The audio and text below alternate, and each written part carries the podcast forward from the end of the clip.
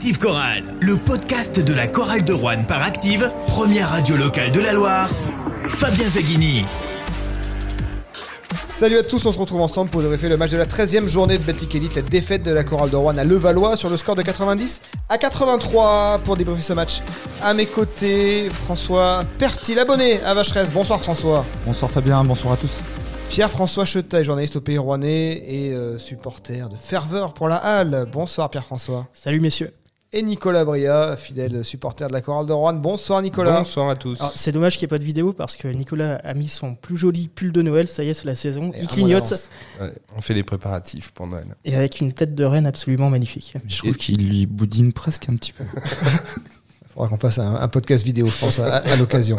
Défaite donc pour la chorale de Rouen. Fin de série après trois victoires consécutives. Les Rouennais tombent à Levallois face à la Lanterne Rouge qui, elle, était sur trois défaites de rang, qui, elle, n'avait pas gagné le moindre match à domicile depuis le début de la saison. Six matchs, six défaites. Mais j'ai le sentiment, et ça se confirme, que la chorale de Rouen est venue à Levallois la mauvaise semaine. Ouais, clairement. Bon, il fallait de toute façon que ça tombe. hein. Il fallait bien que Boulogne gagne un match. C'est tombé sur nous. On aime bien relancer les équipes. hein. C'est connu. euh, la chorale de Rouen, elle, elle est. Oui, on l'avait déjà fait au Portel. Ouais, c'est notre côté euh, altruiste. On est, on est, on est Trop gentil. trop gentil. Avec si, les si, faibles. le, Val- si le Valois, enfin, si Boulogne-le-Valois fait une Le Portel, je pense qu'ils peuvent jouer une place en, en play-off en fin de saison. Alors, ah, on, on y reviendra, mais l'effectif de Boulogne n'est pas si, si dégueu que ça. On peut. on C'est renforcé récemment. hein. en tout cas. En Oui, plus- le mauvais timing, il, y a deux choses. Il y a un, bah évidemment que plus on avance dans le temps, plus cette série allait prendre fin pour Boulogne-le-Valois.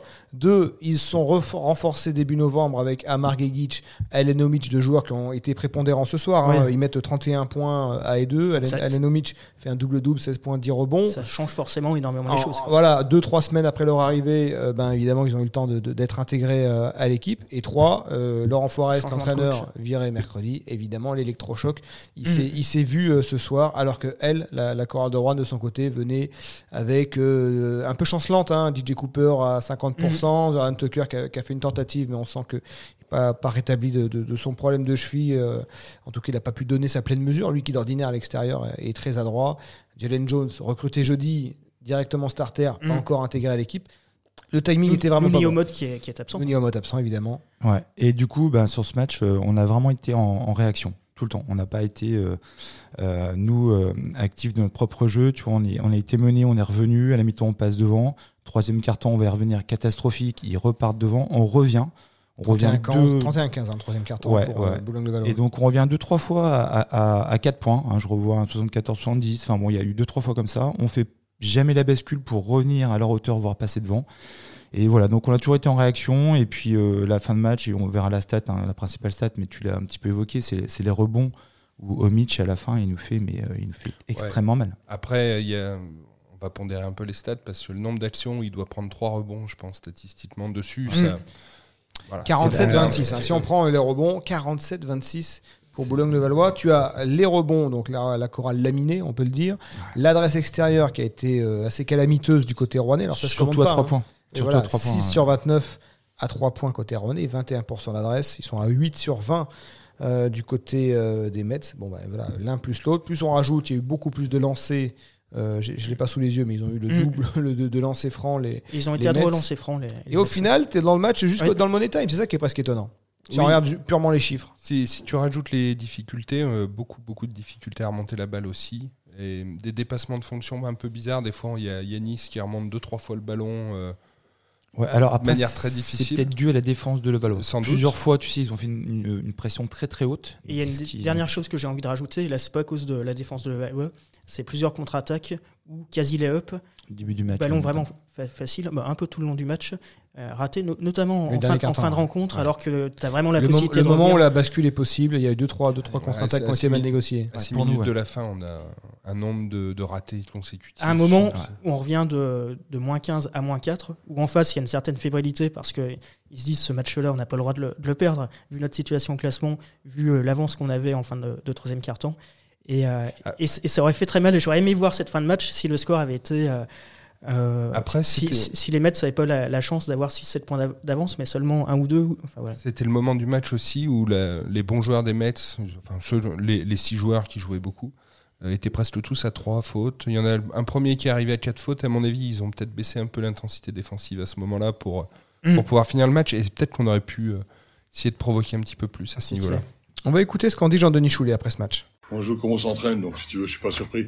Je suis pas surpris quand tu défends pas pendant 20 minutes euh, et que tu laisses s'installer dans leur rythme euh, pépère, c'est sûr que ça peut pas le faire. Ils mettent 90 points, euh, ils sont derniers du championnat, ils ont du talent, mais ça ça rigolait pas. Il y a eu changement de coach et automatiquement il y a une réaction, c'est évident, quoi qu'il arrive, Euh, quelle que soit la personne en place d'ailleurs, il y a obligatoirement réaction. Donc on savait qu'il y avait réaction, mais nous il n'y a pas réaction. Encore une fois, je, je suis pas surpris, je suis même pas euh, trop, je dirais, euh, frustré, en colère après les, parce que je, je la sentais tellement venir celle-là que je la sentais tellement venir que si tu veux c'est euh, une demi-surprise quoi. Ouais, vous aussi, vous la sentez venir Alors, on n'était pas à l'entraînement cette semaine, mais honnêtement, on en avait parlé avant le match. On avait un, enfin, j'avais un très mauvais pressentiment sur euh, sur cette rencontre-là, et j'étais pas le seul autour de la table. On, on s- on sentait que c'était, même si on était peut-être légèrement favori, que- ça, que ça sentait le piège changeait. à plein nez. C'est ça la grande différence avec les dernières semaines, c'est que la chorale Oui. de Rouen, elle avait suffisamment creusé en début de saison pour finalement ne plus être favorite nulle part, et euh, elle arrivait dans la peau d'un favori. Euh, alors, est-ce que La chorale évidemment, arrive à, à surperformer quand elle est dos au mur Ouais. et face au gros. Évidemment qu'il y a un électrochoc en face. Bon, ça se voit. euh, Les rebonds, c'est beaucoup de volonté. Bon, la volonté, ils l'ont mise en face. Ouais. pense que Laurent Forest devait être un peu énervé, peut-être, euh, s'il était devant sa télé, à se dire, mais pourquoi vous n'avez pas fait la même chose? Même si le problème de Met- des Mets cette saison, c'est pas vraiment le rebond. hein. Par contre, 90 points marqués quand tu tournes à 74, euh, là, ils ont, ils ont, un peu, euh, ils ont un peu surjoué. Enfin, en tout cas, ils ont surperformé par rapport à d'habitude. Il y a eu de l'euphorie sur le Mais troisième quart. Est-ce que la chorale a, a- a pas mis les ingrédients euh, dans l'investissement? Vous avez senti euh, trop soft? Ouais, voilà, bah, tu, tu, tu l'as dit, hein, les Mets qui n'ont pas une moyenne de points aussi élevée d'habitude. euh, moi, je, je nous ai trouvé très très tendres en, en- en défense euh, tout, début notamment. Ils, ont euh, Là, on avait réussi les entames depuis quelques semaines, depuis l'arrivée de DJ Cooper. et complètement. Mmh. Le alors match que, euh, ouais, ouais, alors que là, bah, euh, les Mets sont entrés dans un match. euh, premier carton, je crois que c'est euh, c'est 20, enfin ils mettent plus de 25 points euh, et ils sont ils sont faciles. hein, ils mettent des, des, des lay-ups faciles. Combien de contre-attaques faciles ils ont eu parce que eux Oui. défendaient bien et jouaient jouaient vite. Et euh, ouais, on est rentré, on est rentré trop, trop tendre, trop tendre. On les a laissés s'installer facilement dans un match. Euh, on est revenu, hein, c'est ce que je disais tout à l'heure à la mi-temps, et puis euh, troisième carton, rebelote, on les a laissés revenir, mais alors, que dans ce genre de match, normalement, pour te le rendre entre guillemets facile, il faut les assassiner entre guillemets d'entrée de jeu, c'est-à-dire tout de suite leur dire Ah non, c'est pas aujourd'hui la réaction. Ah, c'est comme ça qu'avait ça. commencé Yanis. Yanis, il fait un début de match euh, stratosphérique. Et puis après, j'ai l'impression qu'il se perd à vouloir bah. en faire trop. Il, il- on a vu beaucoup de, beaucoup, beaucoup de gestes de 8, frustration. dans rebonds en hein. première mi-temps, 2 en deuxième, et il met 8 points en première, 6 en deuxième. Ouais, il, a, il, a, il a complètement disparu. Enfin, disparu. Bon, faut dire qu'il avait un sacré client avec Alenomic. hein. Oui, oui. ouais, Donc manque, manque, manque d'intensité euh, d'entrée de jeu. Et qui s'explique, alors voilà, c'est inconscient tout ça, mais qui peut s'expliquer aussi sans doute par euh, l'atmosphère de, de cette salle à Boulogne-le-Valois, Marcel Cerdan, avec euh, assez peu de public, une ambiance très, très terne. Et voilà, Oui. on avait l'impression d'assister un petit peu à un match C'est euh, d'entraînement. c'est pas électrisant comme match, comme, ambiance, comme, euh, comme contexte. Oui, effectivement, il n'y a plus Victor Mbanyama, donc il n'y a plus euh, tout l'aéropage derrière qui le suivait, le public Euh, euh, là, qui a- remplissait les salles. Il n'y a plus d'acteurs américains qui sont dans, dans le public, Ouais. et- mais il n'y a plus grand monde euh, du tout pour, Et pour quelques. Rouennais quand même, on, on les entendait un Mm. petit peu euh, à Marcel Cerdan. L'adresse extérieure, euh, est-ce qu'on peut blâmer les Rouennais de ce manque d'adresse? Est-ce que l'adresse, euh, ben, euh, c'est euh, quand ça veut? Pourtant, les Rouennais sur la saison sont plus adroits que, que les joueurs des Mets, mais là, ce euh, 6 sur 29 à 3 points, bah, évidemment que au final, tu te rends compte si tu avais mis, si t'en avais mis deux de plus, Mm. ça peut te basculer de l'autre côté. C'est une stat Ouais, horrible évidemment, qui explique en, en partie, en grande partie, la, la défaite. Après, est-ce qu'on peut leur reprocher de les, de les avoir ratés? Ils n'ont pas fait exprès. Souvent, les shoots, ils étaient euh, relativement ouverts. C'était c'était pas idiot. Après, voilà, c'est- dans le basket, ça arrive. hein. Il y, a- il y a des soirs, il y a des matchs comme ça où ça rentre euh, pas beaucoup. C'est le premier carton, on fait 0 sur 3, je crois. Ouais. Euh, donc déjà, première question, c'est depuis quand est-ce qu'on a fait un... La chorale a joué un carton sans marquer un panier à 3 points? Il me semble que c'est pas très fréquent. Ouais, parce que notre jeu est aussi basé là-dessus. Basé. Et là, bon, on n'en prend pas beaucoup. mais- Et, et justement, on, fait 0 sur 3, on voit qu'on marque pas, on shoot pas beaucoup et on finit avec 29, je crois, c'est ça. Ouais. Ça fait, on sait qu'on marque pas et on s'est quand même obstiné un petit peu. Peut-être qu'il y avait d'autres choix de, de jeu à faire. Alors, aussi. on le sait a posteriori, mais a priori, tu sais pas si. Tu peux te dire aussi que ça peut s'emballer Ouais, mais- quand Jones s'en met deux de suite. T'en- T'en as pris en moyenne 9 par carton dans les trois suivants quand même euh, derrière, en n'en prenant que 3 dans le premier. Après, beaucoup, euh, beaucoup insisté. Mais c'est vrai que la confiance n'était pas là, donc tu peux peut-être être amené à, à faire autre chose. Après, Ouais. Après, là, il y a une raquette dissuasive en face avec un Mhm. Elanovic aussi. C'est ce que j'ai dire. En fait, à- le, le- le jeu a amené le shoot à trois points et on a vu pas mal de. T'es mené au score aussi, donc ça t'incite à, Et à puis, putain, mais shooter. t'as- pour- quand tu as les positions de shoot ouvertes à trois points, bon, bah, les tu les prendre. prends. Euh, Mm. Kadri, je pense qu'il en prend. Alors, des, des termine à 2 compliqués, sur 11, Kadri. Mais à un moment, il a des shoots ouverts bon, bah, qui, qui met pas. Et effectivement, il, il finit à 2 sur 11. Et Kadri, c'est quelqu'un qui euh, potentiellement peut être très adroit à 3 points. Et bah, malheureusement, ce soir, ça tombe pas dedans. Si, quoi. Y a un, à l'image euh, de ce match, il y a un joueur qui d'ordinaire est euh, l'Energizer, c'est Kellan Grady. Et ce soir, Kellan Grady, c'était euh, son cousin, son, son frère caché. Enfin, en tout cas, c'était son fantôme hein, qu'on a vu. Alors, 26 minutes, Jean-Denis Chouli l'a moins utilisé que d'ordinaire. Je pense que c'est en raison de son rendement sur le terrain. Lui qui est le joueur le plus utilisé de la chorale, hein, il joue à 32 minutes en moyenne. 2 points, 1 sur 4 euh, à 3 points. Qu'est-ce qui s'est passé avec Kellan Grady? C'est le début, début de saison là qu'il le rattrape, la débauche d'énergie? Ah, c'est possible parce qu'on a quand même beaucoup tiré sur lui hein, depuis le début de saison. C'est un- ça reste un rookie. Euh, donc il y a des, des- peut-être des comportements, enfin des, une mise en situation à prendre. Il y a, y le ça. rookie wall souvent. Il est arrivé un peu pour euh, Kyle Foster sur la fin qui- d'année. ce qu'il faudrait espérer, c'est ça, c'est que ça arrive un petit peu plus tôt de Foster. Il faudrait espérer que ça dure pas jusqu'à la reprise. La seule chose. Ouais, ouais. Non, mais on va lui faire confiance. Euh, effectivement, ce match, il n'a pas été. euh, alors, du moins, offensivement, il n'a pas été du tout impactant. Euh, clairement, il met, je le revois mettre un petit, un petit lay-up, il prend deux shoots à trois points, mais catastrophique. Après, il, il, va quand même au combat. Alors, bon, je pense qu'il fait des choses qu'on voit pas forcément, tu vois, le, le- les blocs, essayer de, de contrôler son adversaire. Mais oui, oui, c'est pas le Kylian Grady qu'on a d'habitude. Effectivement. Mais bon, je mettrai pas la faute euh, sur, sur, vraiment sur lui Mais- euh, particulièrement. Quoi. Mais tu vois, ils ont été nombreux, un peu comme Grady, un peu comme d'autres, à, à- pas forcément tenter de prendre leur chance, à beaucoup faire tourner. Oui, c'est vrai. Cooper, il fait déjà de base beaucoup ça, et je pense que ses, ses douleurs l'aident pas à se sentir à l'aise euh, sur son shoot. Mais on a, ça a beaucoup, beaucoup joué des extra passes, des choses comme ça, ce qu'on voit pas forcément très, très souvent. euh, Ah, Il y en a un qui fait pas l'extra passe, c'est Jordan Tucker. hein. Dès qu'il a la balle et dès qu'il peut shooter, il shoot. Alors, il a eu 6 petites minutes hein, dans le deuxième quart-temps.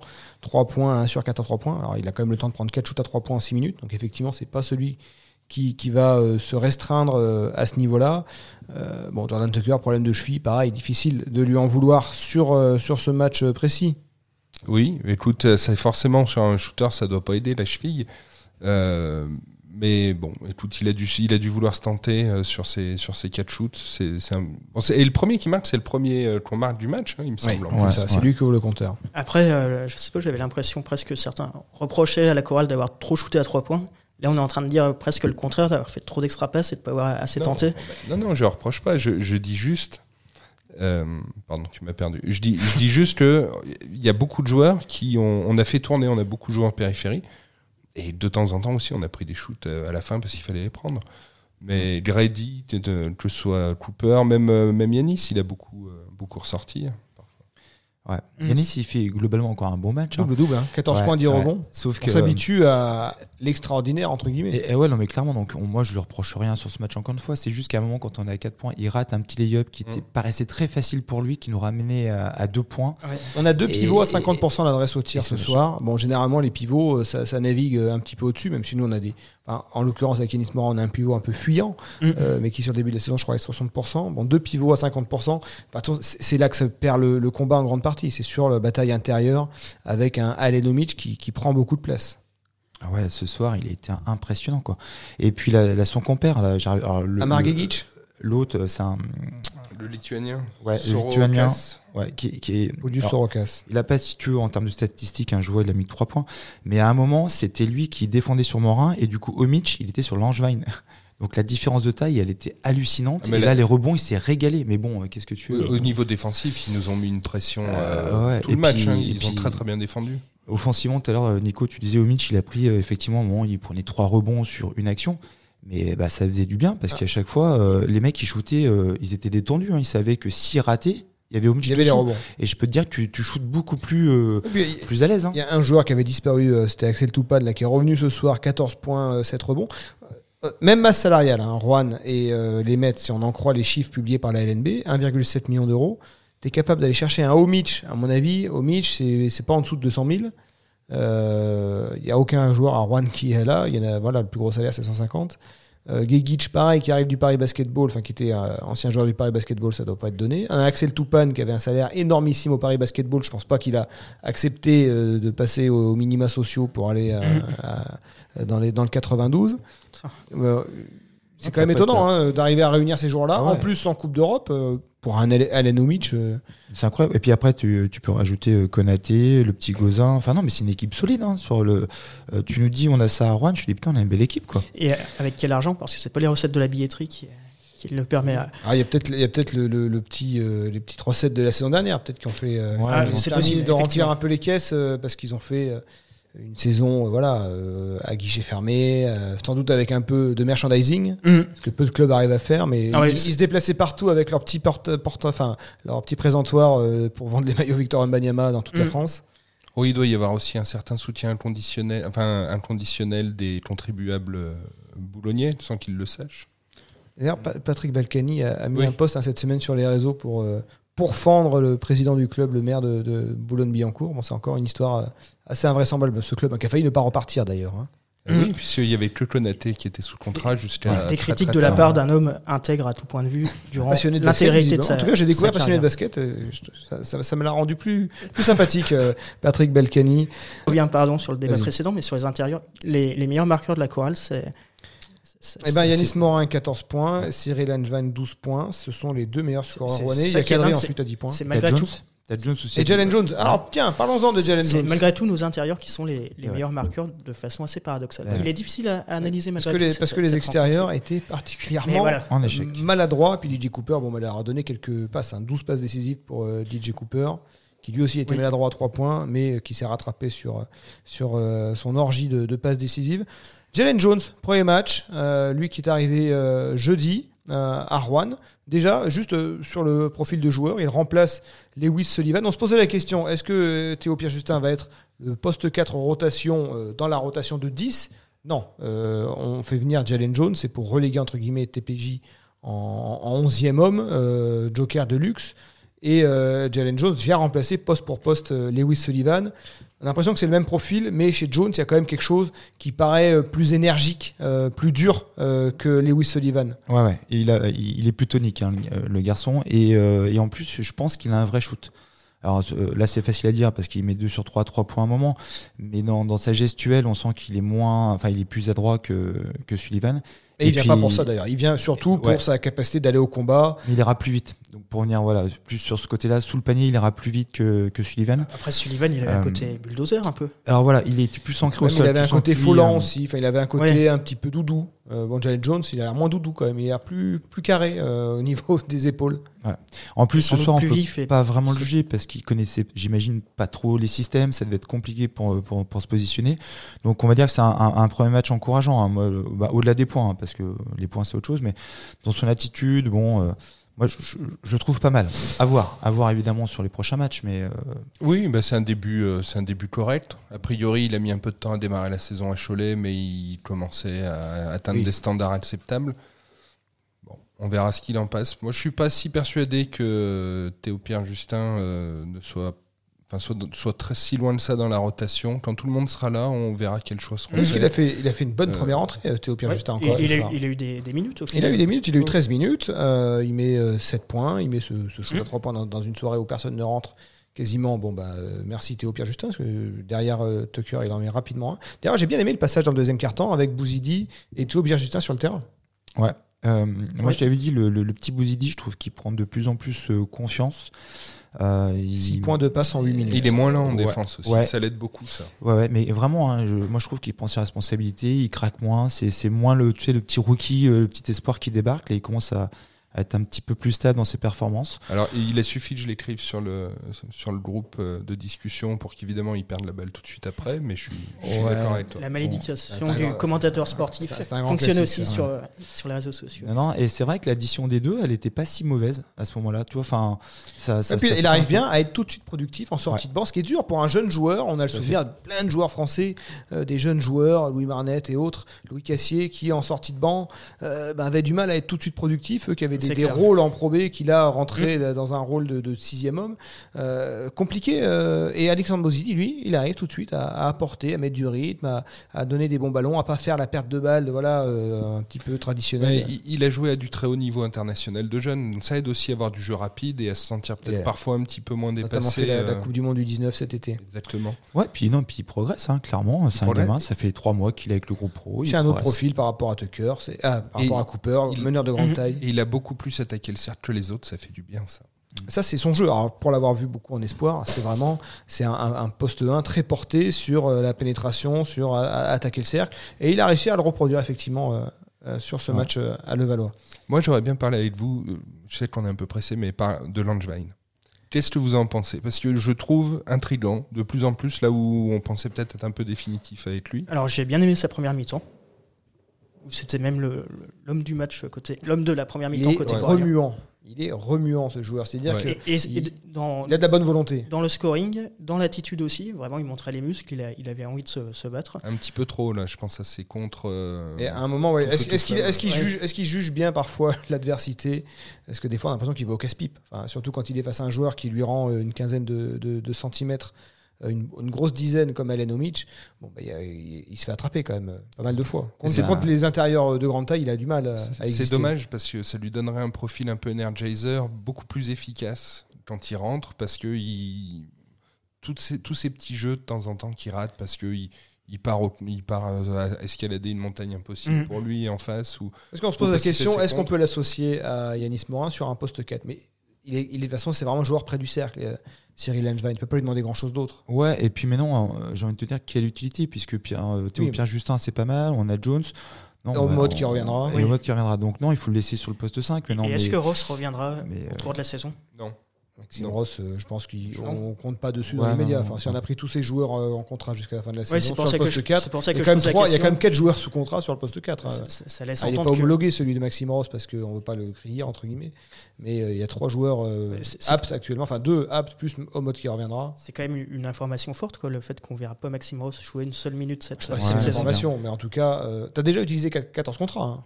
Tu as déjà utilisé 14 contrats. Je Mhm. pense que Maxime Ross, on va lui laisser le temps de revenir à son rythme. Il est, il est encore sous contrat jusqu'en 2025. Donc je pense que Maxime Ross, c'est pas le souci du moment à la, à la Chorale de Rouen. Le souci par contre, c'est de ne pas gagner contre les bonnes équipes. Parce que la Chorale est à 5 victoires en 13 journées, mais elle a perdu quasiment contre toutes les équipes de la deuxième moitié de tableau. En à fait, part euh, quand, Blois tu, quand tu parles des bonnes équipes, pour préciser, Oui, les bonnes équipes, c'est les équipes avec De qui on va matcher sur la fin de saison. Parce que les équipes qui jouent le maintien. Parce Deuxième enseignement sur ce match, c'est que tu, prenais une quatrième victoire de rang, tu recevais derrière Dijon, tu pouvais revenir à l'équilibre à 7 victoires, 7 victoires. et presque Et envisager Effectivement, se dire, est-ce qu'on peut pas basculer sur la Leaders Cup Ce- Cette défaite, j'ai l'impression qu'elle te, elle te dit, non, toi, c'est pas ton championnat celui-là. toi, ton championnat, c'est celui d'en bas. Et ce match te, te rappelle cette Elle réalité. nous remet un petit peu à notre place. Ouais, alors après, on verra. Euh, Dijon, hein, juste pour rappel, là, c'est une, c'est une vraie bonne équipe. Enfin, une fausse euh, mauvaise équipe parce que, pareil, ils ont un, un très bel effectif. Ils resteront pas à ce niveau-là. Dijon. Battu au Portel c'est- la semaine dernière. Ouais, mais moi, je comprends Hier. pas Dijon. Je, donc, ne, ne voyons pas déjà le match euh, tout de suite après, là, euh, donc le, le prochain à la, à la chorale. Genre, oui, on gagne contre Dijon, c'est fait. Non, non, c'est loin d'être fait. C'est une vraie bête noire. On, Euh, on était la bête ouais, noire des Mets, ouais. on était sur 4 victoires de rang. Bon, la bête noire, là, vient de. C'est ça, t'as raison, c'est un peu notre bête noire, ouais. Et, Dijon. et- et et quand, Boulogne était une très grosse équipe et, et pas forcément une équipe de notre championnat, on les battait de, de 20 points comme ça a été le cas l'année dernière. Par, par contre, moi, j'ai- bon espoir euh, à partir de janvier quand on aura tout le monde. Tu vois, avec Commode qui revient, euh, euh, Dio qui sera vraiment venu, Cooper euh, et, et Tucker en pleine forme. Moi, je pense qu'on va faire une belle fin de saison. On n'a Euh, pas parlé d'ailleurs d'Antoine Dio sur ce match. Ouais, euh, Antoine qui C'est sans doute un signe. euh, ouais, il, nous- 9 points, 2 passes. Il met ses lancers. Il Ouais. met ses lancers. Il a le pas- mérite intelligemment de provoquer des fautes. il ne met pas ses shoots à Et 3 points ouverts. C'est Le petit plus qu'on attend d'un Antonio, c'est qu'il te plante cette banderie. Et Eh il n'a ben, pas su apporter ce plus Surtout attend d'un Antoine je veux pas dire de bêtises, mais il me semble me rappeler qu'à un moment donné, on est à moins 4, on joue avec Dio et Tucker, et là je me dis, ça y est, c'est les tauliers. Euh, ce que l'un manque, l'autre va le tu compenser. Oui, euh, pardon, et Cooper, excusez-moi. Et, et là, je me dis, voilà, c'est le moment de montrer ce pourquoi ils sont là. Ah, et il le met aussi parce que Grady est en dessous et qu'il Oui. tente la, la carte Mais- Antoine Dio. T'es à 4 points, t'es à 4 points, je crois, à ce moment-là. Il reste, il reste 5-6 minutes. Euh, T'attends de lui qu'il soit une vraie valeur ajoutée là-dessus. Et ces matchs-là, il doit t'aider à aller les gagner.